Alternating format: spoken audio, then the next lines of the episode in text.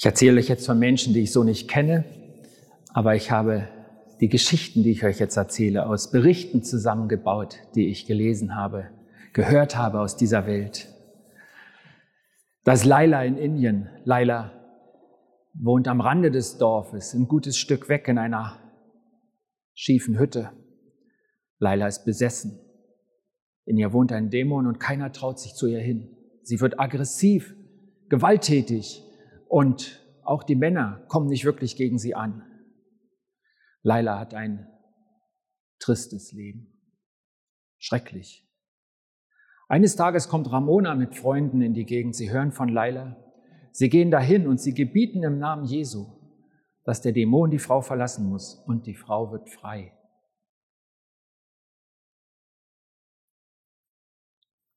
Und dann ist da noch die Familie von Abdul in Pakistan. Sie sind Christen und das ist nicht leicht. Durch Corona sind sie arbeitslos geworden und sie gehören zu den Armen im Lande sowieso schon. Es gibt staatliche Hilfen, aber wenn Abdul hingeht und bittet, dann heißt es zu ihm, ihr bekommt nichts, weil ihr ungläubig seid. In der Gegend reist David umher. Er hat kleine Hilfspakete mit von einer christlichen Organisation. Eines Tages findet er Abdul und seine Familie, die wirklich hungert. Er betet über einem der Päckchen, segnet es im Namen Jesu und gibt es der Familie. Und seither haben sie zu essen. Das Paket wird nicht leer.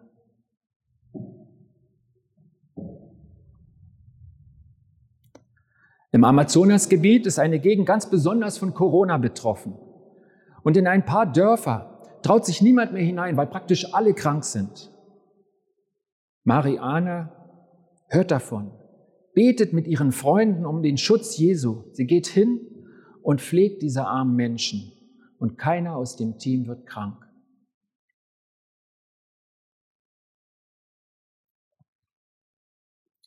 Im Norden Nigerias wird ein kleines christliches Dorf, drei Großfamilien nur, von Soldaten in Boko Haram überfallen. Damit die Frauen und Kinder Zeit gewinnen, gehen die Männer ihnen unbewaffnet entgegen. Alle Frauen und Kinder entkommen über den Fluss, aber die sieben Männer werden erschossen. Ehemänner, Söhne. Matthew kommt am nächsten Tag vorbei und kommt in dieses weinende Dorf. Er trifft die Frauen und Kinder im Dorf versammelt um die aufgebahrten Leichname. Und Matthew betet im Namen Jesus und die Männer werden wieder lebendig.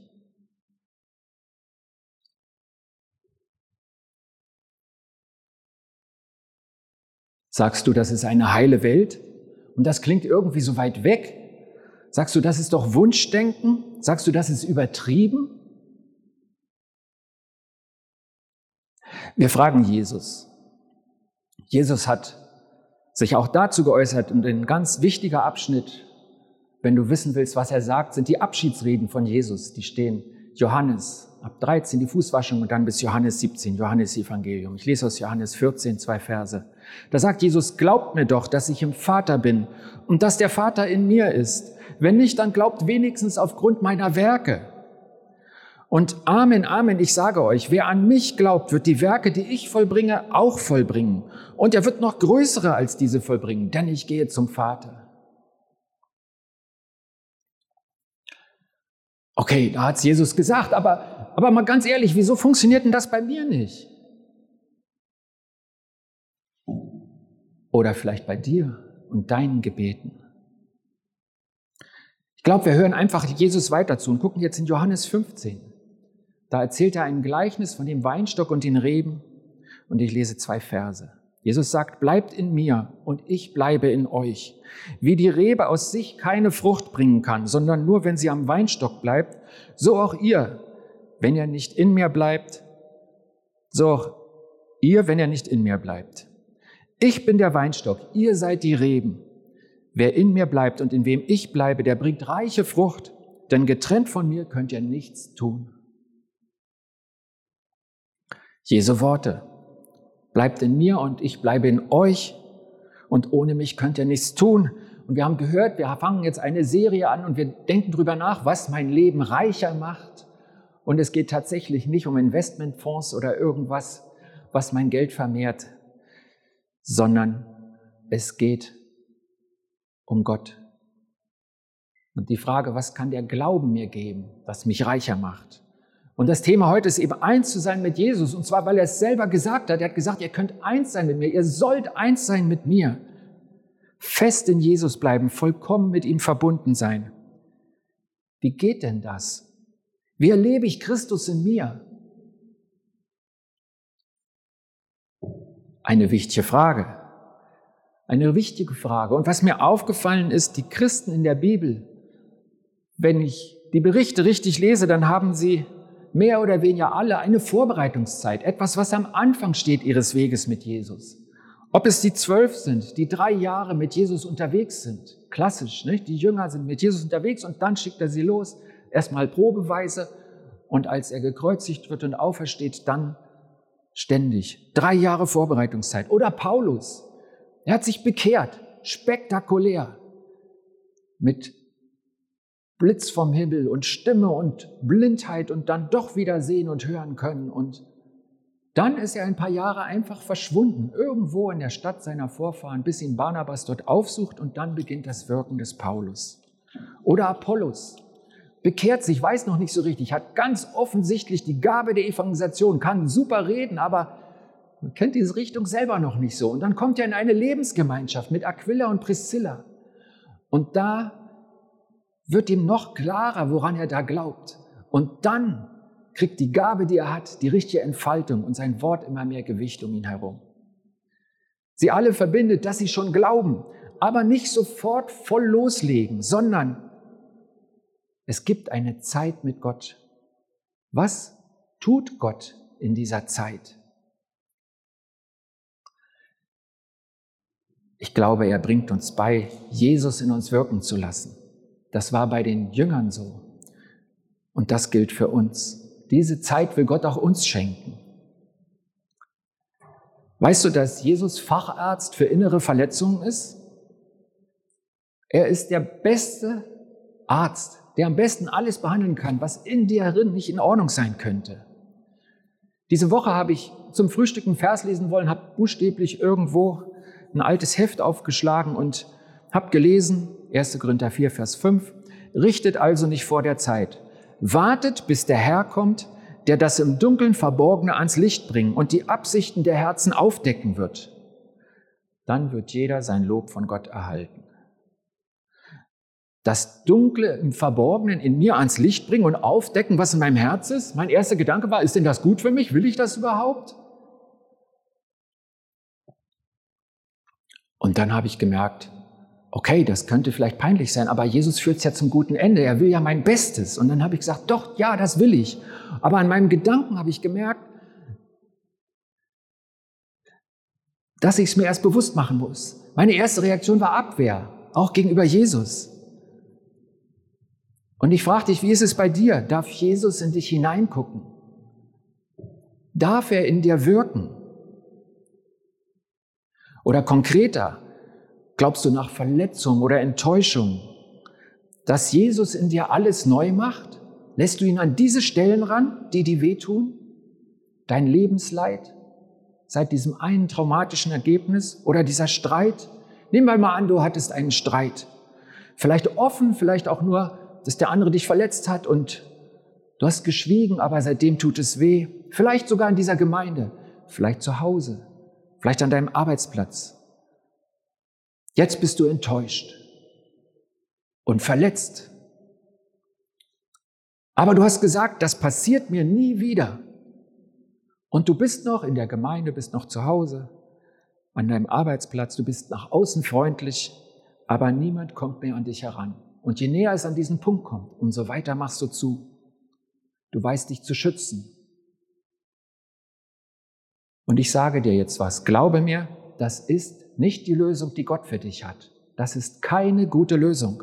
Ich sage es noch schärfer. An der Stelle deines Herzens ist dein Glaube tot. Du Christ sein willst, dann lass Jesus an diese Stellen. Jesus in dir, das ist das Motto und was uns Jesus selber gegeben hat. Ich muss in euch sein. Ja, was macht er denn da? Na, er wird heilen. Warum sonst will er in dich kommen? Wenn du diese Stelle verschließt, dann ist dein Glaube tot. Jetzt sagst du, du weißt ja nicht, was ich erlebt habe. Und dabei denkst du, lass mich in Ruhe, ich will nicht mehr.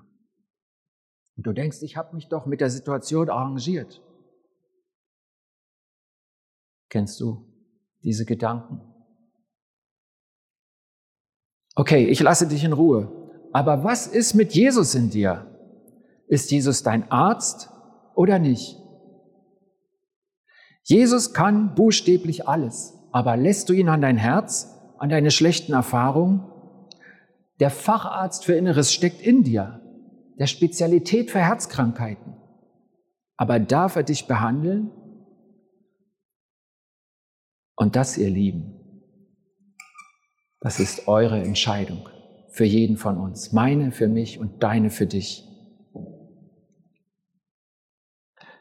Wir schauen nochmal auf Jesus. Wisst ihr, dass er auch im Ausland war? Wisst ihr das eigentlich? Es gibt einen Bericht, da ist er unterwegs. Das war damals die römische Provinz Syrien. Und ähm, heute würden wir sagen, das ist auf dem Staatsgebiet des heutigen Libanon. Ich lese uns vor, was da passiert ist, Markus 7. Jesus brach von dort auf und ging in die Gegend von Tyrus. Weil er nicht wollte, dass jemand von seiner Anwesenheit erfuhr, zog er sich in ein Haus zurück. Doch es ließ sich nicht verbergen, dass er da war. Schon hatte eine Frau von ihm gehört, deren kleine Tochter von einem bösen Geist besessen war. Sie kam und warf sich Jesus zu Füßen. Die Frau war eine Griechin und stammte aus dieser Gegend, dem syrischen Phönizien. Sie bat ihn, den Dämon aus ihrer Tochter auszutreiben. Aber Jesus wehrte ab. Zuerst müssen die Kinder satt werden. Es ist nicht recht, ihnen das Brot wegzunehmen und es den Haushunden hinzuwerfen. Wow. Das ist wahr, Herr, sagt die Frau. Aber die Hündchen unter dem Tisch fressen doch auch die Brotkrümen, die die Kinder fallen lassen. Und da sagt Jesus zu ihr, richtig. Und wegen dieser Antwort kannst du getrost nach Hause gehen. Der Dämon hat deine Tochter verlassen. Und als die Frau nach Hause kam, lag das Mädchen ruhig im Bett und der Dämon war fort. Das ist so ein Text, an dem ich mich schon gerieben habe. Erstmal möchte ich festhalten, aus Jesus Sicht sind wir die Ausländer. Wir denken ja immer, Ausländer sind die anderen, aber das stimmt nicht. Aus Jesus Sicht sind wir die Ausländer. Wir sind die Griechen, die Heiden, die von irgendwo. Wir sind nicht aus dem Volk, aus dem Jesus kam. Es sei denn, du bist israelischer oder jüdischer Abstammung. All die anderen, die wir das nicht sind, wir sind die Ausländer. Und Jesus sagt das der Frau ganz offen. Doch am Ende hilft er ihr. Und der Punkt ist nicht, ob Jesus was gegen Ausländer hat da hat mich auch total gefreut, was die Uschi gerade vorgelesen hat mit diesem, äh, Jesaja, glaube ich, war es, diesem Text, wo er sagt, ich gehe zu den Völkern, die mich nicht kennen, die nicht mein Volk sind, und die rufe ich. Da sage ich, hier bin ich, hier bin ich. Und das ist sehr klassisch, wenn man sieht, wie die Geschichte mit Jesus weiterging, wo er sein Reich baut, inzwischen auf der ganzen Welt.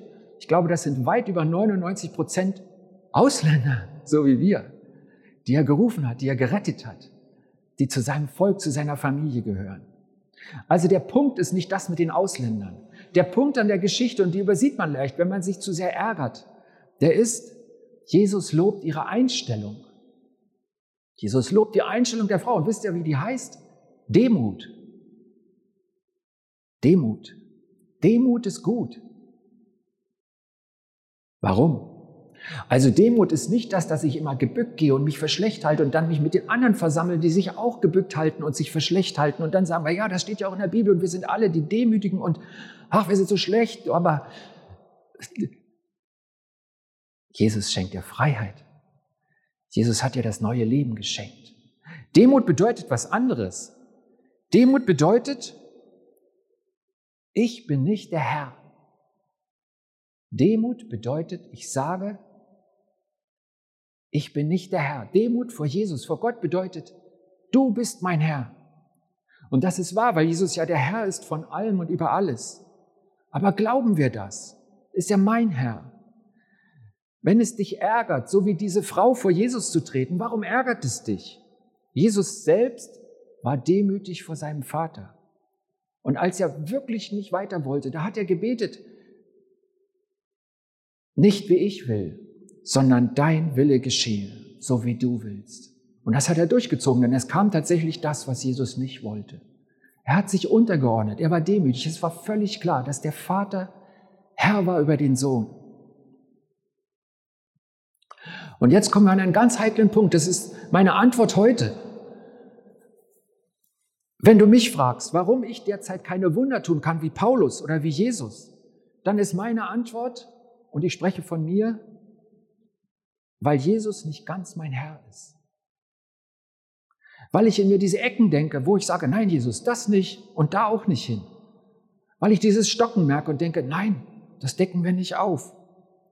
Aber das ist für mich keine Nachricht, die mich runterzieht, sondern das ist eine Nachricht, die mich anspornt, weil ich glaube, dass Gott daran arbeitet, weil ich merke, wie er mich antippt und ich merke, wie gut das für mich ist und wie mich das befreit. Die Menschen dachten immer, ich bin doch mein eigener Herr. Als Jesus davon sprach, dass ihr Sklaven seid, dann haben die Leute gesagt, was redest du denn? Wir sind doch freie Bürger Israels. Außer die Sklaven, die zuhörten. Aber die anderen, die Stolzen, die haben gesagt, was sagst du denn? Und dann hat Jesus gesagt, Du bist immer jemandes Knecht. Und Luther hat das mal so gesagt, einer reitet dich immer, Gott oder der Teufel. Luther war ja für drastische Worte bekannt. Und ich glaube, es gibt kein größeres Glück auf dieser Erde, als dass Jesus dein Herr ist. Und das, danach strebe ich für mich und das wünsche ich dir. Und ich glaube, das ist die Botschaft. Jesus ist gekommen, damit wir ihn als Herrn annehmen in unserem Leben. Und das ist die Frage an uns beide. Du und ich. Wir, du. Glaubst du wirklich, dass Jesu Wille für dich gut und richtig ist und er dich liebt? Glaubst du das? Und warum sollte er dann nicht alles tun dürfen, auch wenn du noch nicht weißt, was bei rauskommt, auch wenn es unbequem klingt, auch wenn du offensichtlich sagst, das kann doch nur ein Nachteil sein, aber in Jesu Hände fallen, ihm vertrauen, alles befehlen und wir, du und ich, wir machen es gerne. Auch Jesus selbst war 40 Tage in der Wüste, bevor er zu wirken begann. Und ich glaube, wir brauchen diese Vorbereitungszeit, eine Wüstenzeit. In Jesus, worüber wurde er versucht? Es kam der Gegenspieler Gottes, der Teufel, und er wollte, dass er ihn anbetet. Er sollte sein Herr werden. Es ging um die Herrschaftsfrage. Wer ist dein Herr? Das war die Vorbereitungszeit von Jesus in der Wüste. Und diese Frage will Gott auch mit dir und mir klären weil Jesus in dir und mir Herr sein will, weil er darin Raum haben möchte, weil er dich segnen möchte, weil er so viel Gutes mit dir vorhat. Er möchte uns vorbereiten. Ich weiß, diese Frage, wenn ich bete und, und im Jesu Namen sage und denke, das ist jetzt richtig gut, meistens ist es ja für irgendjemand, der krank ist und der mir leid tut. Und schon als ich ganz jung Christ war, habe ich so gebetet und musste oft erleben, es trifft nicht ein. Und damals hat mir jemand die Erklärung gegeben und die geht mir bis heute nach und ich denke drüber nach. Und die Person sagte, ich glaube, es ist manchmal so, Gott steht im Himmel und hört dein Gebet. Und dann sieht er, was du betest, ist gut. Und dann sagt er, wenn ich das jetzt erfülle, dann bildet er sich was ein, dann nimmt er es auf sich und das ist schlecht für ihn und seine Seele. Und wörtlich sagte die Person zu mir, mancher verträgt nicht mal eine Gebetserhörung. Ich habe so Angst, dass ich dazugehören könnte. Und ich merke, wie Jesus daran arbeitet und mir die Angst nimmt. Und die Angst nehmen, das ist Jesus Herr sein lassen. Ganz dazu Ja sagen, mich unterordnen, zu sagen, und unter dieser Regierung, wir haben ganz viel vom König gesungen. Der König, der durfte alles mit seinen Untertanen. Und wir haben gesungen, dass das Jesus ist. Und Jesus sagt, super, super, ja, lass uns so leben. Das ist der Segen, den ich dir geben will. Es geht darum, wer ist der Herr? Und ich sage dir, das klärt Gott immer zuerst, weil es so wichtig ist, weil sonst der ganze Weg schief wird, weil es in die falsche Richtung läuft. Es gibt einen alten Vers aus der Bibel, kurz vor den zehn Geboten am Sinai. Da sagt Gott zu seinem Volk, 2. Mose 15, kannst du nachlesen, Vers 26, sagt Gott selber, wenn du auf Jahwe, deinen Gott, hören, hörst und tust, was ihm gefällt, wenn du seinen Geboten folgst und dich an seine Vorschriften hältst, dann werde ich Gott dir keine von den Krankheiten schicken, die ich den Ägyptern auferlegt habe, denn ich bin ja wie dein Arzt. Ja wie dein Arzt, eines der Gottesnamen. Wenn du auf deinen Gott hörst und tust, was ihm gefällt, dann wirst du nicht krank. In meinen Worten. Und jetzt müssen wir eine Frage klären. Ist denn das ein Deal? Kann ich sagen, ich klappe das rein, ich tue, was Gott sagt und dann kommt raus automatisch, so, keine Krankheit? Kann ich einen Deal machen mit Gott? Gibt's sowas? Und ich sage klar, nein, das ist kein Deal und da haben wir was völlig falsch verstanden. Der Segen Gottes ist eine Folge der lebendigen Beziehung, die ich zu ihm habe. Eine Folge der guten Beziehung. Und das ist ein Riesenunterschied, obwohl es fast gleich aussieht. Denn ja, es ist so. Gott sagt, wenn du das tust, dann segne ich dich. Und er sagt es ganz oft. Und er hält sich dran. Das ist ganz sicher. Er hat noch keins seiner Versprechen gebrochen. Das ist ihm ganz, ganz wichtig. Ja. Aber es ist kein Deal. Das ist nicht, was du mit deinem Gebet oder mit deinem Gehorsam, weil du tust, was er sagt, irgendwie dir verdienen kannst, sondern er wartet, dass du bei ihm bist. Er möchte dein Herr sein. Und wenn du das bist und wenn du dann sagst, okay, du bist mein Herr, ich tue, was du sagst, ja, dann ist es nicht anders möglich, als dass er dich segnet, weil er das vorher versprochen hat. Kein Deal. Aber ja, eine Folge schon, weil Gott dich so liebt und weil er sich da festgelegt hat. Also, Gott sagt uns hier zwei Dinge, die wir tun sollen. Auf Gott hören und tun, was ihm gefällt. Und das heute sind wir ja in der Situation, dass wir Gott genauer kennen, weil sein Sohn Jesus auf die Welt gekommen ist und weil er uns gerettet hat und weil er sagt, ich bin in euch. Das ist ja unser Bild heute, unser Wort. Und wenn heute Jesus in uns ist und er und der Vater sind eins, dann heißt das, Jesus, unser Arzt, ist in uns.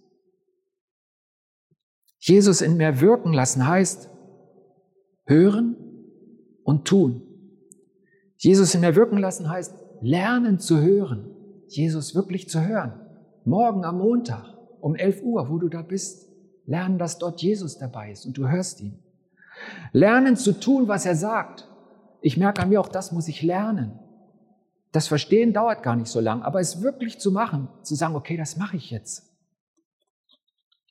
Lernen, zu vertrauen.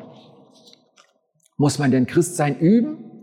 Vielleicht dachtest du, Christsein, das ist so, ja, ich, ich, ich sag ja zu Jesus und dann bin ich gerettet, dann bin ich Christ, alles gut, das stimmt. Wenn du zu Jesus Ja sagst, dann, dann bist du gerettet. Aber Christ sein, das ist Lernen. Unbedingt. Wenn schon der Apollos mit der großen Gabe noch lernen musste, bis er richtig predigen konnte. Wenn Jesus seine Anhänger immer Jünger nannte, und in der Bibel ist von ganz alten Jüngern die Rede, alte Menschen, der ein alter Jünger Jesu. Und ihr wisst ja, was Jünger heißt, wenn ich sage ich es euch jetzt, das sind die Schüler. Es gab den Jünger und den Rabbi, den Schüler und den Lehrer. Wir sind unser Leben lang Schüler. Die Bezeichnung Christen kam jetzt später. Am Anfang hießen wir Schüler. Jesus Schüler. Lernen. Ja. Wenn du nicht lernst, bist du kein Schüler. Oder der erste Name in der Bibel von der neuen Bewegung. Apostelgeschichte 9, ganz am Anfang. Da hat der Saulus geschnaubt und versucht, die zu packen, die des Weges sind. Wieder sowas, wo man merkt, wir sind unterwegs, wir sind noch nicht da. Die Neuen waren so sprichwörtlich unterwegs auf der Suche, im Vorangehen, im Nachfolgen, das sind doch die, die des Weges sind. Also lernen. Ich dachte dran, wir haben mal zwölf Jahre gegenüber von der Freiwilligen Feuergewehr gewohnt in einem Dorf. Und weil in dem Dorf nichts los war, Fußball, Tischtennis oder Feuerwehr und Schützenverein, vier Optionen. Dann kamen relativ viele zur Feuerwehr und die haben jede Woche trainiert. Aber ehrlich gesagt, das sah ein bisschen nach Drill aus. Mit Trillerpfeife los und wenn es zu langsam war, dann nochmal. Die Schläuche ausrollen und wenn es zu langsam ging, dann nochmal aufrollen und wenn es schief war, alles nochmal von vorne. Okay, und ich habe nie einen sagen hören, wie überflüssig das ist. Oder kannst du dir vorstellen, der Feuerwehrmann, der die Leben rettet aus dem brennenden Auto,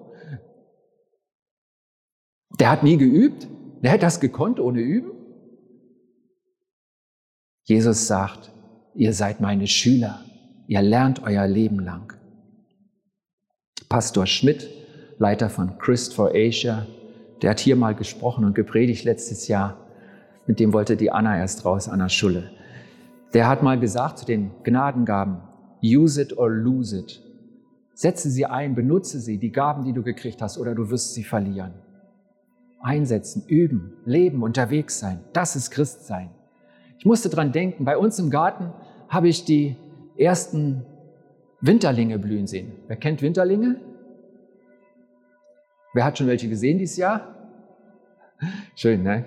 Für die ersten Blumen freut man sich besonders. Wie ist denn das mit so einer neuen Pflanze? Wenn die neue Pflanze sichtbar wird, bevor das passiert, und das ist ja ein Bild, was auch Jesus für den Glauben benutzt mit dem Samenkorn, dann muss unsichtbar in der Erde ein Samenkorn anschwellen.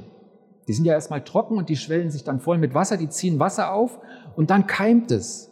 Und in dem Moment, wo du diesen kleinen Haken siehst, es sind ja fast immer Haken, die rauskommen, da siehst du nur die Hälfte der Pflanze den oberen Teil. Denn genauso lang wie oben der Haken ist, steht unten eine Wurzel und die ist total wichtig. Denn wenn das Depot aus dem Samenkorn verbraucht ist, dann ist die Wurzel sofort tot, wenn sie nicht von der, die Pflanze sofort tot, wenn sie nicht von der Wurzel versorgt wird. Und dieses Bild gibt es in der Bibel für den Glauben. Und ich sage jetzt einfach mal, geh in die Erde zu Jesus. Also ich bin nicht für Tunnel oder so, sondern Geh in die Stille zu ihm, in die vertraute Zeit, in der du hören und reden lernst, wo du aufquillen kannst, das Wasser des Lebens aufnehmen kannst in dir. Und ich sag euch, ich habe das letzten Monat schon gemacht. Das ist nicht, was man am Anfang machen muss oder egal, dann geht's ihm irgendwie weiter, sondern hol das nach, mach das wieder. Das ist wichtig. Lass ihn das Wunder tun, dass das neue Leben in dir aufgeht und wächst. Das, lass ihn deine Wurzeln treiben tief in ihn hinein, in den Glauben und in das Vertrauen in ihn. Und das brauchst du, um zu überleben, wie die Wurzel von der Pflanze gebraucht wird. Und ich habe gesagt, ich habe das schon gemacht. Mir hat das wirklich sehr geholfen, dass ich im Januar eine Woche gefastet habe. Und das war so ein Anschieb. Das war vielleicht diese Wüstenzeit, dieser Tunnelmoment, wo wieder was sich aufsaugen, anschwellen konnte, damit es wächst.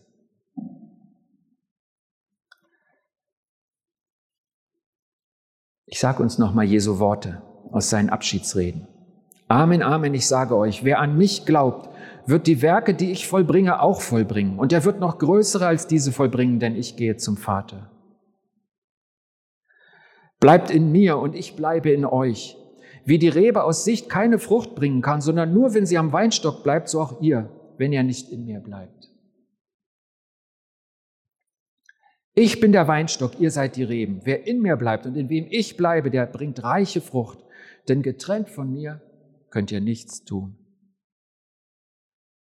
Was mich wirklich reich macht, das ist ich in Jesus und Jesus in mir. Das ist der gute Weg. Ich bete. Jesus, ich danke dir dafür, dass deine Botschaft so klar ist. Manchmal können wir es uns nicht richtig vorstellen, weil es so, so elementar anders ist. Schon damals ging es den Leuten so. Die sagten, du redest so anders als die Schriftgelehrten. Da ist so viel Power, so viel Leben drin. Deine Worte sind Leben. Und du hast das gesagt mit dem Du in mir. Und ich möchte das auspacken. Ich möchte das leben. Bitte dich für jeden Einzelnen, der diese Predigt jetzt hört, der hier ist, der vor dir ist, der diesen Wunsch auch hat, dass wir gemeinsam wachsen, dass du in uns wächst. Du in uns. Das ist unser Segen. Amen.